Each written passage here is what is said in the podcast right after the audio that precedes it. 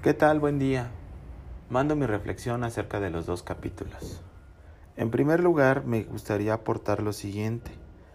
En el primer capítulo, acerca de cada una de las eh, edades o ciclos vitales de, de las personas homosexuales, puedo checar que se enfrentan a diferentes situaciones y problemáticas. También puedo decir que hoy en día ha cambiado mucho la sociedad y que ahora puedes hablar de los de temas de homosexualidad con mayor apertura. También puedo decir lo siguiente, se enfrentan a grandes retos y problemas. Cada uno de ellos, en algunos casos, lo que hacen es eh, ocultar, frenar o esconder cada uno de ellos la preferencia que tienen. También puedo aportar lo siguiente, se puede esperar que una persona ya vieja, si así se puede decir el término, puedo decir que pensarían que quedaría sola, pero no cambia mucho de las personas heterosexuales, tienen el mismo desarrollo. Incluso podría decir que las pocas personas que he podido tratar que son homosexuales, puedo decir que son totalmente distintas. Incluso mucho mejor personas, sin demeritar a los demás heterosexuales, son mucho mejor personas que ellos. Son personas que realmente se pueden integrar a la sociedad y vivir de manera armónica con cada uno de nosotros. También puedo decir lo siguiente. Los niños pequeños en realidad pues tratan de ocultar este tipo de preferencias. La problemática llega cuando ya son adolescentes, donde intentan buscar ese lugar dentro de la sociedad. Cuando llegan a una edad de adultos jóvenes, ahí es cuando ellos intentan realmente escoger lo que, lo que quieren ser o integrarse a la sociedad de tal manera que ellos los puedan aceptar. Sin en cambio, la sociedad tiene diferentes paradigmas y en los cuales pueden ser en algunos casos este, señalados o excluidos de ciertas situaciones. También puedo decir en el siguiente capítulo que para empezar, uno, la homosexualidad no es una enfermedad como se trató, o que fueran personas que tendrían que asistir con un psiquiatra. En algunos casos, los diferentes estudios que se realizaron aportan ese tipo de situaciones.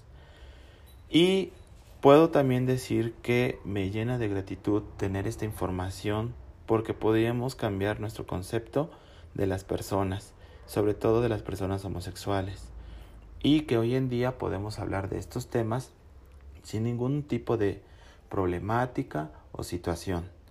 Sin más por el momento, me despido. Que tengan excelente día.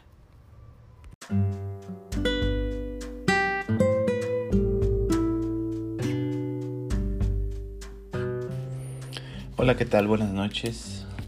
Esta es mi reflexión acerca de la lectura de violencia de género, una visión en realidad la lectura sí nos, nos comparte varias situaciones en las cuales la violencia se ve reflejada hacia la mujer.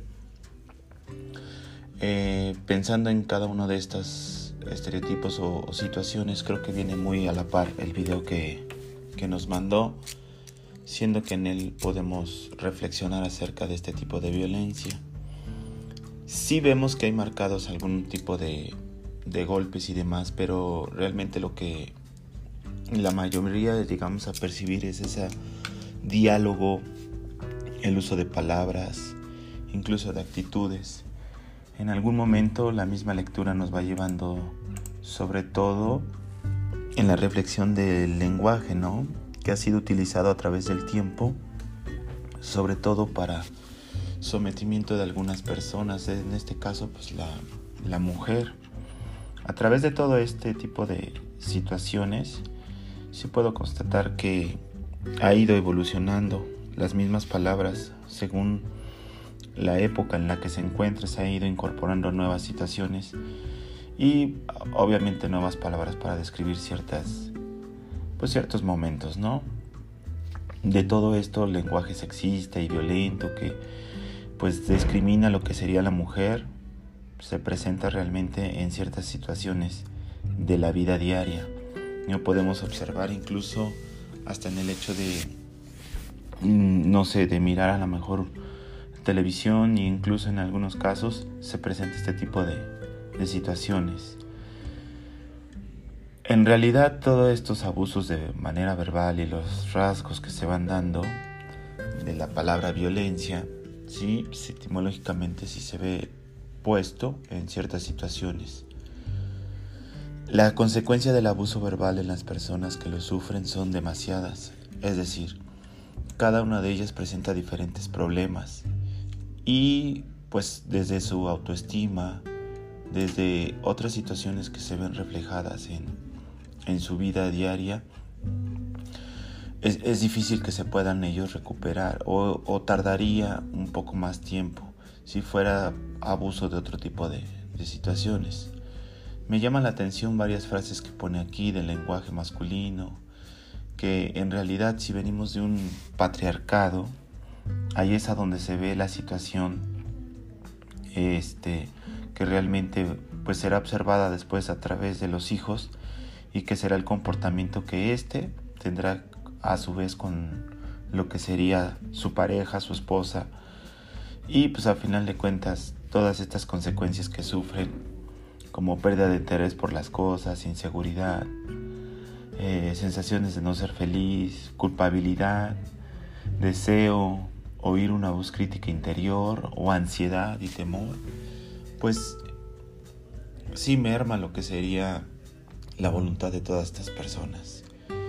En mi opinión muy concreta y la lectura me da esta reflexión del no callarse, de estamos viviendo otro tipo de etapa donde la, realmente la mujer, el valor de ella, sobresale entre todos los demás, ¿no? El esfuerzo que realizan y sobre todo que muchas de ellas toman la responsabilidad de ciertas actitudes que el hombre ha dejado de hacer.